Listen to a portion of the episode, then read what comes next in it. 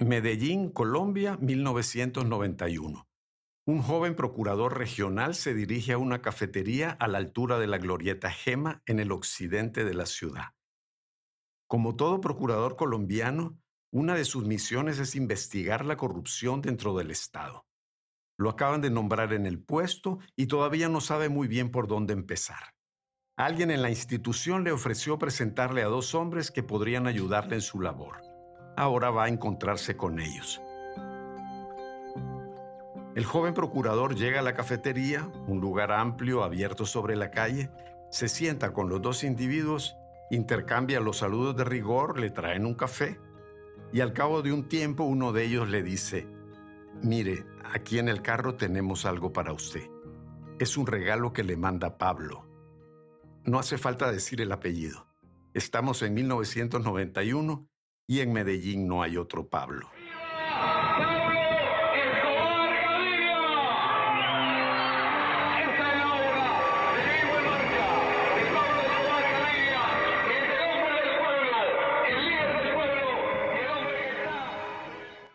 En aquel momento, el jefe del cartel de Medellín estaba preso.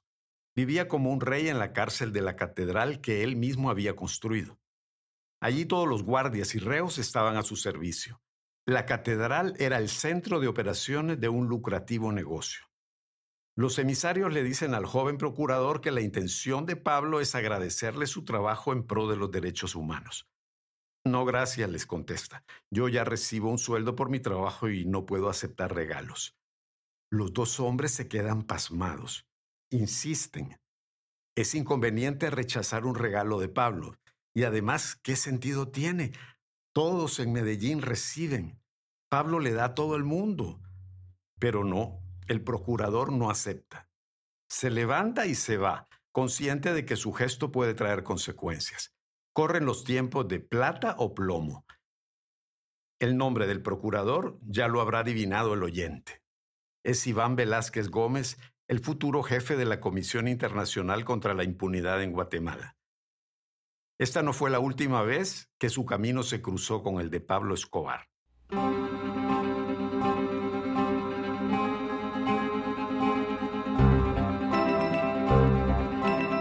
Desde No Ficción Guatemala, esto es El Experimento. Dos temporadas y trece capítulos para contar los éxitos y fracasos de la CICIG, el equipo internacional que reveló las entrañas corruptas del Estado de Guatemala. Escrito y producido por Sebastián Escalón, narrado por Guillermo Escalón. Capítulo 7. Iván el Terrible.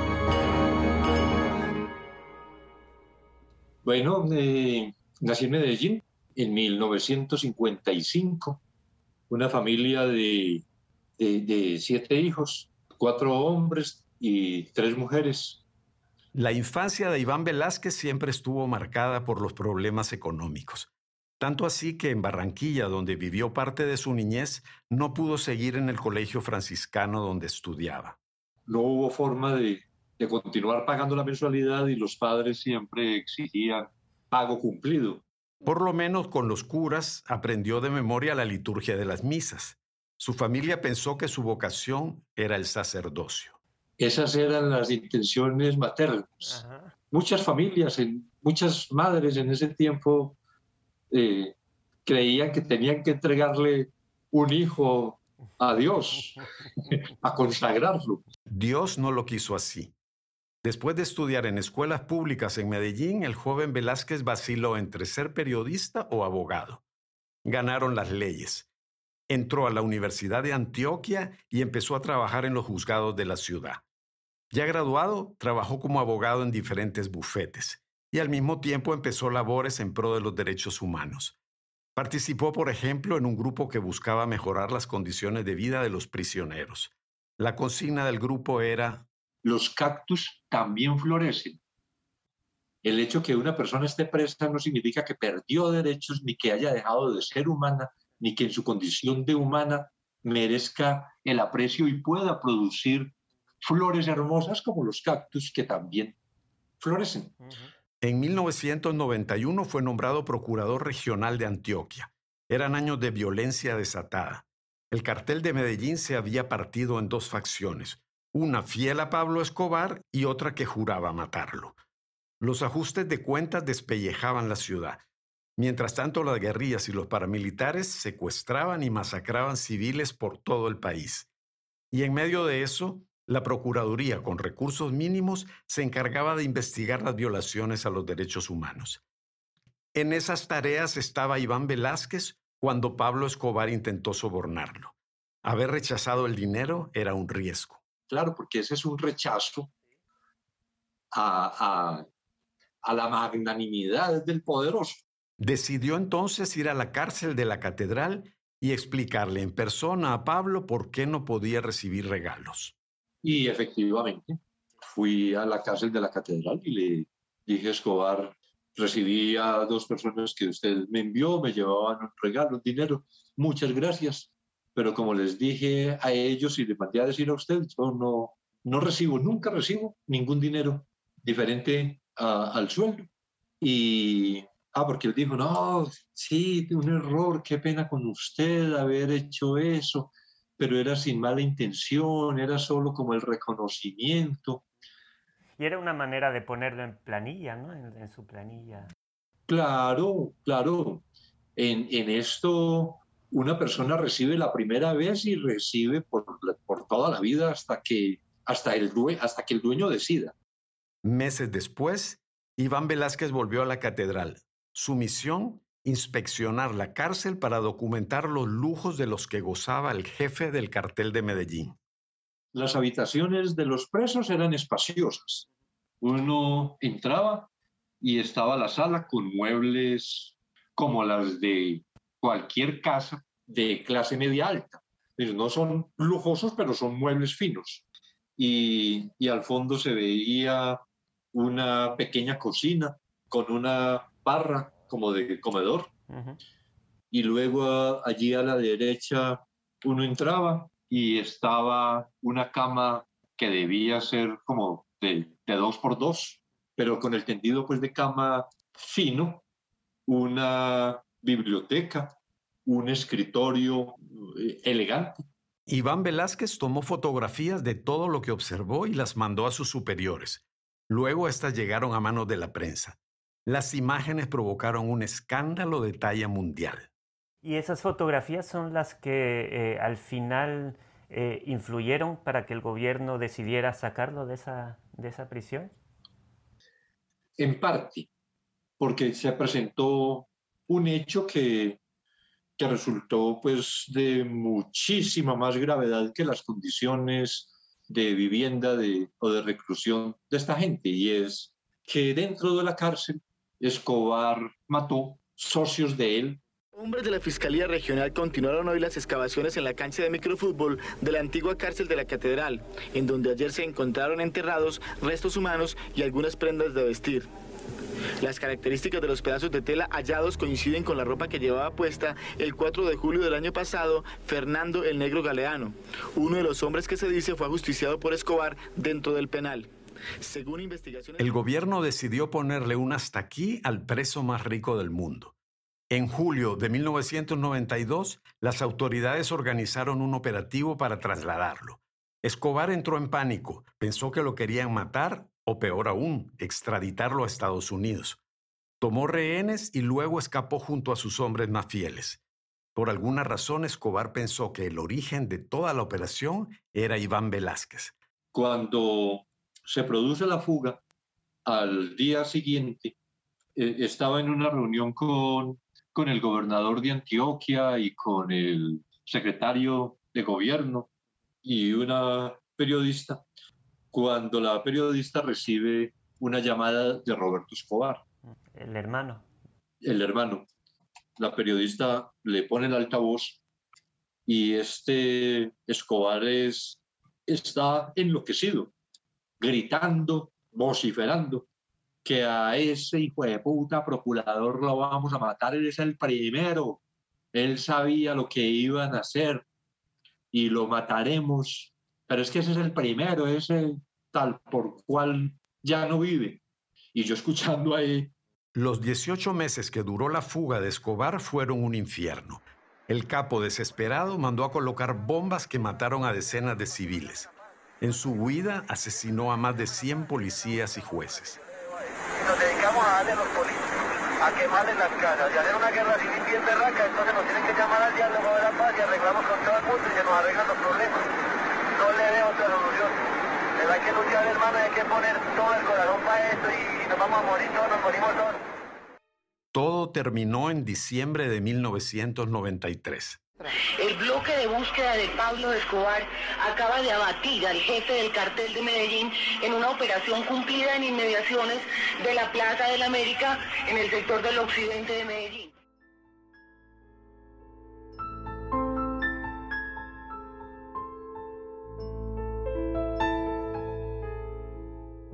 Cuatro años después de esos sucesos, Iván Velázquez fue nombrado jefe de la Fiscalía Regional de Antioquia.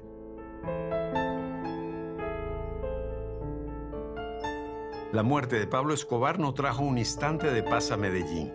La violencia política arreció. Los grupos paramilitares se enraizaron en la región y con la excusa de luchar contra la guerrilla empezaron a matar. Eran organizaciones de civiles en el día y asesinos paramilitares por la noche. Con el apoyo del ejército, expulsaron a decenas de miles de campesinos de sus tierras. Cometieron masacres por todo el territorio colombiano que recuerdan demasiado a las del ejército de Guatemala y las patrullas de autodefensa civil. Igual que en Guatemala, todo disidente era considerado subversivo y todo subversivo debía ser eliminado. Entre las víctimas de los paramilitares, Jesús María Valle, amigo cercano de Iván Velázquez. Jesús María Valle venía denunciando desde el año anterior la participación de militares con paramilitares en las masacres que se cometían en su pueblo Ituango. Estas denuncias le costaron la vida. Dos hombres entraron a su oficina y lo abatieron. Era el último día de febrero, el día del cumpleaños de Jesús María Valle que lo matan en su oficina y entonces como director llego yo a la oficina de Valle. Allí está, tirado en el suelo, asesinado, con los pulgares amarrados con, cordón de zapatos, los, los dos pulgares, signo paramilitar de inmovilidad.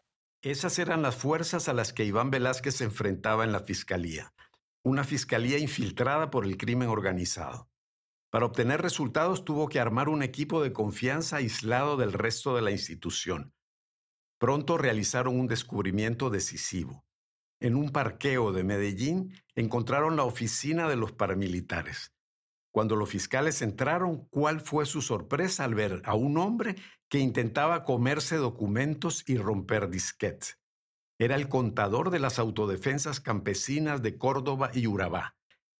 En la oficina encontraron la lista de financistas del grupo criminal, finqueros, políticos, empresarios. Iván Velázquez ordenó bloquear más de 500 cuentas bancarias de estos financistas e inició una investigación contra todos ellos. Fue un golpe brutal, pero la reacción fue más brutal aún. En los meses siguientes, uno por uno, los detectives y fiscales cercanos a Iván Velázquez cayeron bajo las balas desde octubre del 97 hasta, creo que fue abril del 99 que yo permanecí en esa dirección de fiscalías, hubo 12, 14 homicidios. El propio Iván Velázquez sufrió un atentado. Le cortaron los frenos a su carro blindado. Junto a su esposa y sus tres hijos, sufrió un accidente del cual por fortuna nadie salió gravemente lesionado. Para colmo, desde Bogotá, el fiscal general le arrebató a Velázquez el caso del parqueo. Luego sepultó el expediente al estilo Consuelo Porras y el contador de los paramilitares obtuvo una orden de libertad fraudulenta y desapareció. Si en 1998 se hubiera realizado con verdadero propósito la investigación respecto de las finanzas del paramilitarismo, se hubiera logrado impedir mucho, mucho de lo que después ocurrió en el país. En abril de 1999, ese mismo fiscal general despidió a Iván Velázquez. y ahí parecía que terminaba su lucha contra el terror paramilitar. En realidad, apenas empezaba.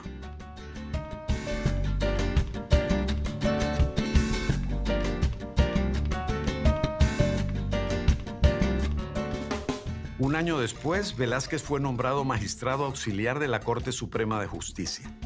Tras la pesadilla de Medellín, ese parecía un cargo fácil, un cargo gris y fuera de los focos de la prensa.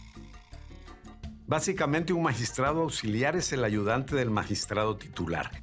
Es un letrado cuya tarea es facilitarle el trabajo jurídico a su jefe. Un cargo tan sin riesgos que Iván Velázquez iba todas las mañanas al trabajo en autobús como cualquier oficinista bogotano.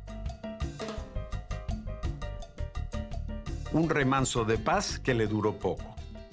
En el 2005, un jefe paramilitar llamado Salvatore Mancuso declaró que su organización controlaba más de un tercio del Congreso colombiano. Nadie le creyó, seguro que estaba exagerando para darse importancia. Pero Iván Velázquez quiso ver si algo de verdad había en eso. Resulta que en Colombia la Corte Suprema tiene autoridad sobre el Congreso. Eso le permite investigar, juzgar y condenar a los diputados y senadores en procesos bastante rápidos.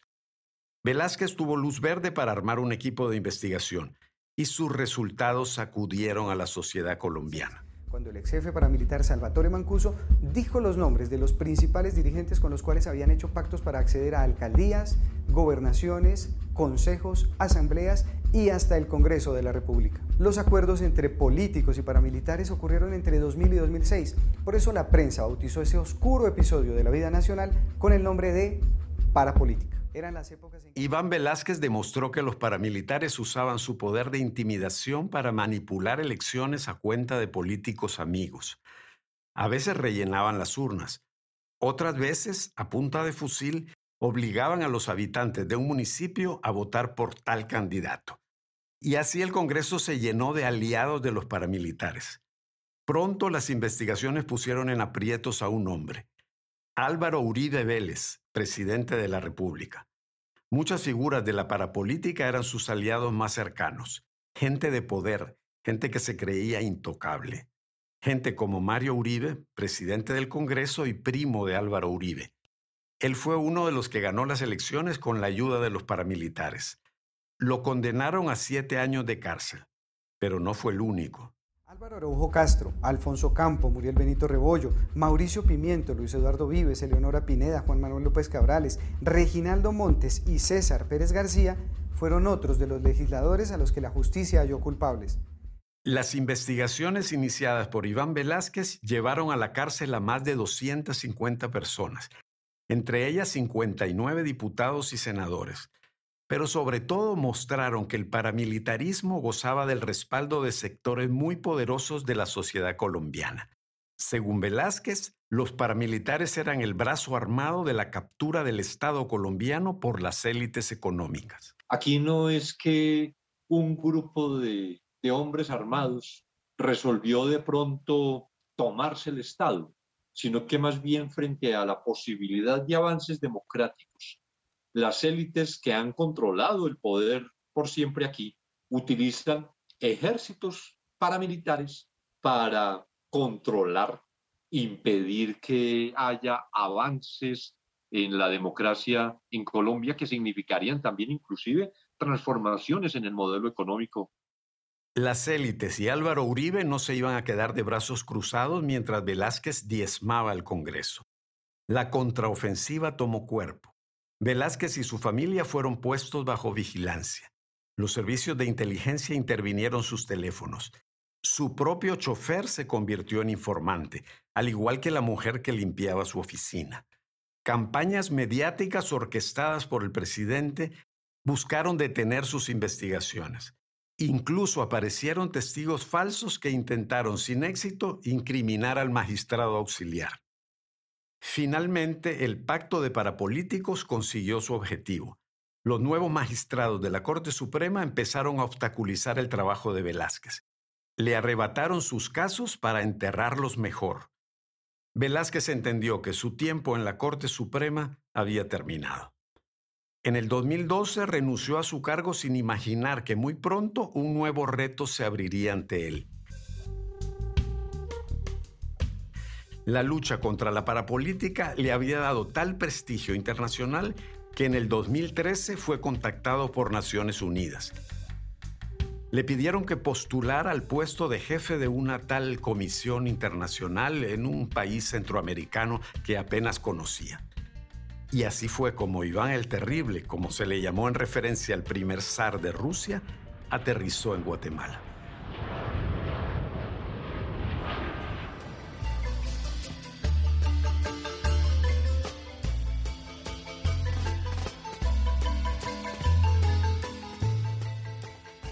No se puede decir que Iván Velázquez llegó en el mejor momento de la CICIG.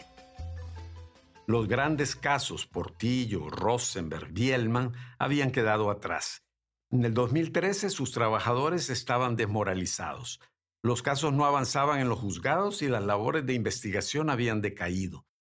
Para el comisionado anterior, Francisco Dalanese, la CICIG ya no tenía verdadera razón de ser. Los aparatos de represión del Estado no presentaban la actividad de antaño y el tiempo de la CICIG se agotaba.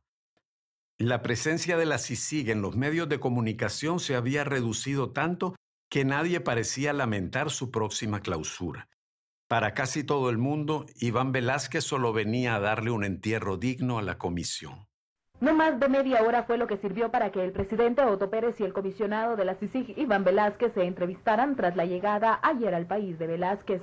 Noticiero Guatevisión hizo la primera pregunta al comisionado. Comisionado, durante su periodo, únicamente se dedicará al cierre de la CICIG o abrirá nuevos casos de investigación. En esa primera reunión entre Otto Pérez Molina e Iván Velázquez, el presidente se lo dejó muy claro. Él me dijo, usted viene a cerrar la comisión no hay que iniciar investigaciones. Aquí lo que necesitamos es transferencia de capacidades. Entonces, los casos que tenga, empiecen a cerrarlos, porque ya no se pueden abrir más casos. ¿Y qué contestó usted? Eh, sí, yo sé, estoy consciente que esto es hasta el 3 de septiembre del 2015 y que vamos a cerrar. Yo no recuerdo exactamente, pero, pero no me opuse. Bueno, entendido más bien decir en esos términos, entendido. Iván Velázquez admite que en ese momento no tenía un plan de trabajo claro. No conocía Guatemala ni tampoco conocía el funcionamiento de la CICIG. Le quedaba mucho, mucho por aprender.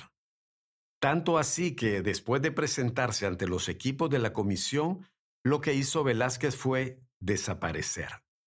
Así lo recuerda la abogada de la CICIG, Berenice Jerez.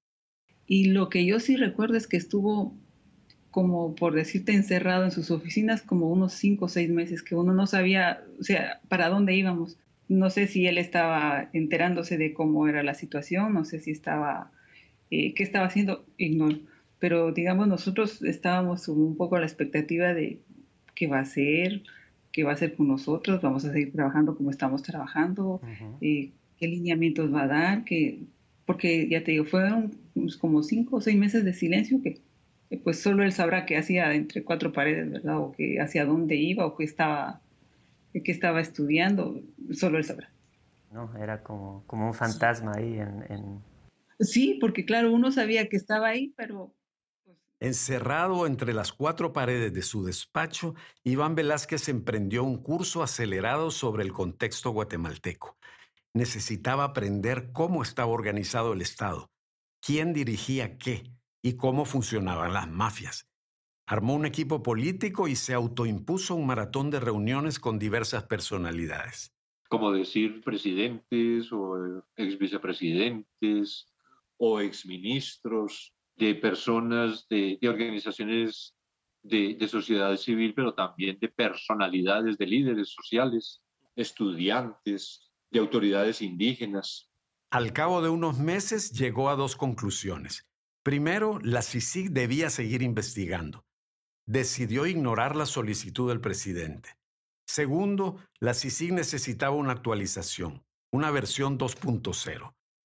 Según el mandato firmado por Guatemala y Naciones Unidas, la CICIG estaba para luchar contra los CIACs, los cuerpos ilegales y aparatos clandestinos de seguridad. Su misión principal consistía en desmantelar esas mafias violentas surgidas del conflicto armado. Pero esos cuerpos ilegales habían evolucionado, habían mutado en diferentes variantes, se habían convertido en lo que la nueva CICIG bautizó redes político-económicas ilícitas. La captura del Estado ya no se hacía a través de matones, torturas y asesinatos. No, ahora se lograba a través de abogados, jueces, administradores de empresa y políticos. El tacuche había sustituido al chaleco. El acta notarial había reemplazado al tiro en la frente. Las mafias se movían en un mundo gris en el que actores respetados, decentes, se aliaban con el inframundo del crimen.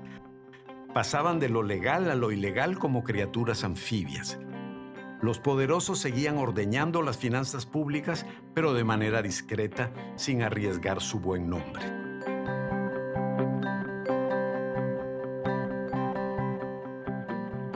Si la Sisi quería combatir la captura del Estado por las mafias, tenía que evolucionar tanto en su enfoque como en su estructura. Iván Velázquez decidió reorganizar a la CICIG en pequeñas unidades especializadas. Entonces vamos a crear las unidades con un abogado internacional, con un abogado guatemalteco, con los investigadores criminales, con los analistas criminales, con el investigador financiero, y todo está bajo la dirección del abogado internacional. Una estructura modular que le había dado muchos resultados en su país. Yo podría decir que la CICIG es la acumulación de experiencias desde la Procuraduría Departamental hasta esta actividad de la investigación de la parapolítica en Colombia. A cada equipo le dio un área de investigación. Eran cinco áreas que representaban los grandes focos de corrupción en Guatemala. La primera, corrupción en aduanas. La segunda, corrupción administrativa, es decir, la corrupción dentro de los ministerios, municipalidades y demás instituciones públicas. La tercera, corrupción judicial. La cuarta, el financiamiento electoral, el origen mismo de la cooptación del Estado. Y la quinta, el despojo de tierras, un eje que la Comisión no logró desarrollar demasiado. Las decisiones de líneas de estratégicas para poder eh, eh, enfocarse en, un área y no en otra, tienen que ver con todo un plan de, de visibilización del fenómeno que estaba haciendo el comisionado. Ella es María Eloísa Quintero, experta en redes criminales. Quintero fue directora de investigaciones de la CICIG. En el 2014 era asesora de Iván Velázquez. Como una institución de apoyo, era la CICIG, uno tiene que elegir, uno de los criterios es el caso que ayuda a visibilizar o un nuevo fenómeno o una arista de un fenómeno a los efectos de dejar en claro un patrón de comportamiento. Por ejemplo, cómo se utilizaban las empresas fantasmas. ¿Sí? O por ejemplo, en el caso este que vimos, que fue durante mi gestión, cuando es el caso de, del, eh, sometimiento del, poder eh, legislativo eh, en, manos del poder eh, ejecutivo. Entonces, ahí uno ve que, bueno, entonces uno puede visibilizar, porque si uno quiere combatir la corrupción y la impunidad, cuando ya se tocan, digamos, las aristas de la división de poderes, por eso les decía la importancia de tener una visión eh, macro y una visión integral. Revelar cuál es el papel de las plazas fantasmas. En un momento, en el desarrollo de la CICIS, cuando llegué, había muchos casos de plazas fantasmas porque eh, habían sido develados. Pero cuando uno hace una investigación macro y, cruza el resto de las informaciones, se da cuenta que eso no solamente está presente en, mucho, en muchos de los supuestos y los casos previos, sino que también la plaza fantasma no es más que el síntoma de otra cosa, que la plaza fantasma no es un caso por sí mismo, sino que es la moneda de comercio del fenómeno de la corrupción. Y entonces lo interesante es ir a ver el fenómeno de la corrupción que está por detrás, donde una de las monedas de pagos es la Plaza Fantasma. A sus equipos, Iván Velázquez les dijo, vayan y busquen. Revisen archivos, vean qué denuncias tiene el Ministerio Público y qué señalamientos nos han llegado. Tráiganme casos que merezcan una investigación. Y así, la comisión relanzó sus investigaciones con un ímpetu renovado. A primeras horas del día, delegados de la Comisión Internacional contra la Impunidad en Guatemala. Los resultados no tardaron en llegar. Las estructuras corruptas que campaban a sus anchas dejaron de ser invulnerables. realizaron una serie de allanamientos en diferentes puntos de la ciudad capital para dar con la captura y desarticulación de una estructura criminal que lidera presuntamente desde un centro carcelario el capitán del ejército Byron Lima Oliva. El masivo operativo concluyó con la captura... Condenado a 20 años de prisión por el asesinato del obispo Juan Gerardi, Byron Lima se había convertido en el reo más poderoso del país. Como todo un Pablo Escobar, entraba y salía a su antojo de la cárcel de Pavoncito, su feudo, su cuartel general. Prisioneros y guardias le obedecían. Le obedecía incluso el director del sistema penitenciario. Desde Pavoncito manejaba sus negocios lícitos e ilícitos. Una de sus fuentes de ingresos era la extorsión a otros reclusos. Cuando alguien importante caía preso, un narco por ejemplo, Byron Lima exigía su traslado a Pavoncito. Ya en su poder, el reo tenía que pagar sí o sí.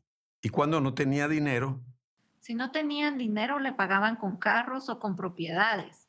Por eso es que se hizo de propiedades en el puerto de San José.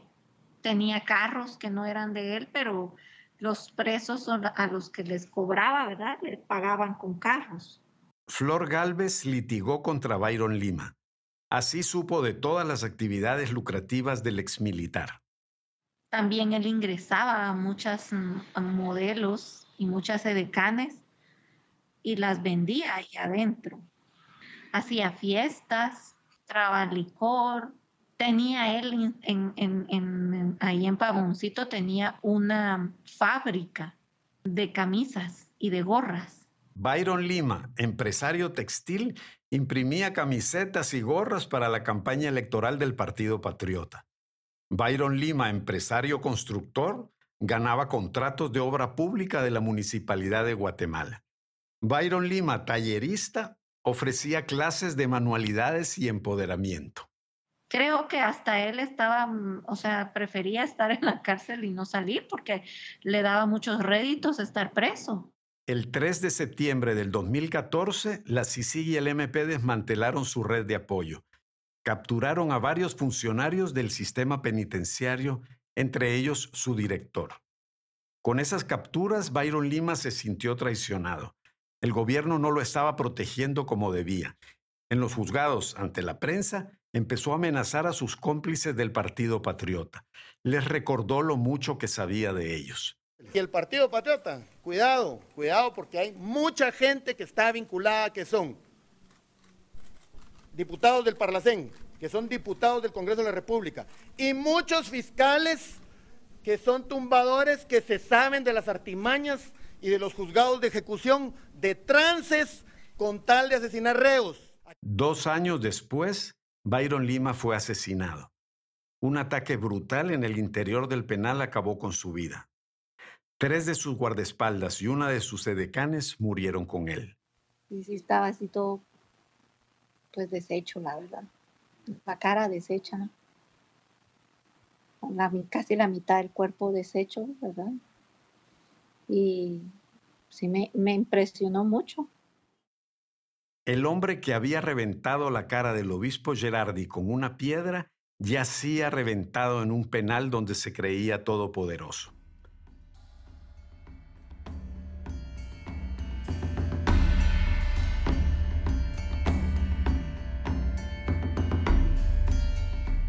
Dos meses después de la desarticulación de la estructura de Lima, la CICI capturó a otro intocable, uno de los hombres más peligrosos de Guatemala, Haroldo Mendoza Mata, narcotraficante, terrateniente y jefe de sicarios temido en todo Izabal y Petén. Nadie se había atrevido hasta entonces a ponerle un hasta aquí a la familia Mendoza en algún momento el comisionado nos pasa una información de una denuncia que se había, eh, que se había interpuesto en contra de Haroldo Mendoza. Esa fue la primera investigación por un tema vinculado a asesinatos y a usurpación agravada de tierras. Ella es Leili Santizo, abogada de la CICIG, que llevó el juicio contra los Mendoza un trabajo peligroso por el que recibió amenazas. Durante el juicio, uno de los matones de Mendoza se le acercó y le preguntó qué pensaba de las personas que se suicidan. Eh, ellos se dedicaban básicamente a hacer limpieza social, pero además de la limpieza social, también hacían favores a los amigos. Y esos favores era básicamente que si alguien le caía mal, una tercera persona lo mandaba a matar y don Haroldo le hacía a usted el favor de matar. Entonces habían creado dentro de la misma población esa, esa sensación de terror. Para la CICIG obtener testimonios era imposible en esas condiciones, pero las escuchas telefónicas fueron clave. Las conversaciones interceptadas mostraron quiénes eran los sicarios y cómo organizaban asesinatos, robos de tierra y asalto a furgones. ¿Cuántos asesinatos eh, lograron contabilizar? En, ese, en esa primera fase del, eh, del caso son, son siete asesinatos. Luego hubo una masacre que nosotros le llamamos la masacre de Navajoa, que si no recuerdo mal tenía siete asesinatos más. En Navajoa, Morales, siete personas de una familia muy humilde fueron acribilladas por sicarios de los Mendoza. ¿La razón? La masacre de Navajoa se relaciona con un robo de pavos reales. Un robo de pavos reales. Pertenecían a un lugarteniente de Mendoza, un hombre apodado el cubano. En un inicio, esta persona que le decían el, el cubano estaba muy molesto por el robo de sus pavos reales y lo único que quería era matar a las personas que se habían robado los, los pavos reales. Siete muertos, entre ellos tres adolescentes y una mujer embarazada todo por unos pavos reales. Eso era, eso es el clan Mendoza. En el 2007, Otto Pérez Molina admitió en la Embajada de Estados Unidos que su partido había recibido financiamiento electoral por parte de ese grupo. En cuanto al actual presidente Alejandro Yamatei, una investigación del diario digital Nómada sostiene que los Mendoza le regalaron una camioneta blindada también se encargaron de su seguridad en la campaña electoral del 2007 en Izabal. Y, me estos dos casos supongo que le recordaban bastante a Colombia, ¿no? Porque en un caso es algo que se parece a un grupo paramilitar, los Mendoza, con apoyo político, judicial, policial. Y el otro es Byron Lima, que vive como, como todo un Pablo Escobar en su propia cárcel y, y la dirige a su antojo, ¿no? Sí, sí, sí, sí. Y en general, yo creo que las situaciones de, Colombia y Guatemala son muy similares. Pero uno podría dedicarse a reflexionar los puntos de, semejanza entre Guatemala y Colombia y, y encontraría muchísimos. Los casos Mendoza y Byron Lima mostraron que la CICIG había vuelto. Ya nadie era intocable pero apenas estábamos en el 2014 y era imposible imaginar lo que el 2015 nos preparaba. Minuciosos, precavidos, sigilosos, los hombres y mujeres de la CICI y del Ministerio Público acumulaban información sobre una misteriosa banda que operaba en las aduanas de Guatemala. El caso La Línea se estaba cociendo a fuego lento. Pero esto lo veremos en el siguiente episodio de El Experimento.